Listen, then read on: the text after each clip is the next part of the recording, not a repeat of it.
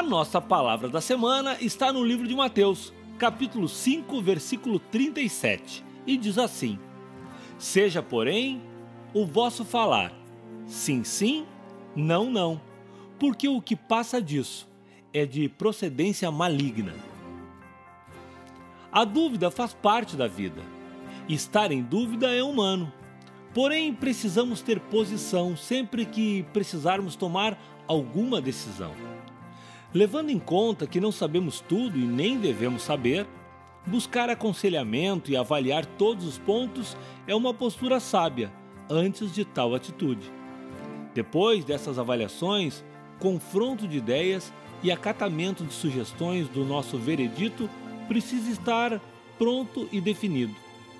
Manter posição dúbia, resposta nas entrelinhas e coisa mais ou menos combinada não tem o amparo de Deus, como bem específico está nesta palavra. Ou é sim, sim, ou não, não.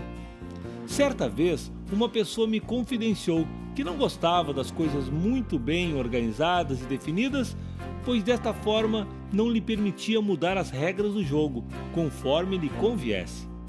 Ela preferia uma baguncinha que lhe proporcionasse o domínio da situação, mudando as peças de jogo conforme a necessidade que encontrasse para tirar maior proveito e vantagem.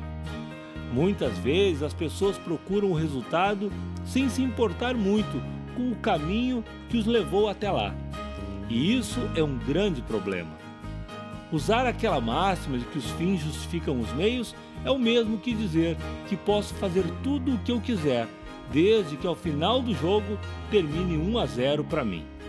Aos olhos humanos talvez seja assim mesmo, mas os olhos de Deus enxergam bem mais que os nossos, e Ele está vendo tudo aquilo que fazemos para atingir nossos objetivos.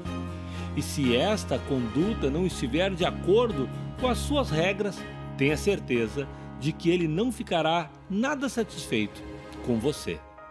Por isso, tome sempre uma posição que alegre o coração de Deus. Não deixe no ar sua decisão. E se for não, que seja não, para que depois o arrependimento de ter aceito algo que lhe trouxe dor de cabeça não bata sua porta. Lembre, Sim, sim, não, não.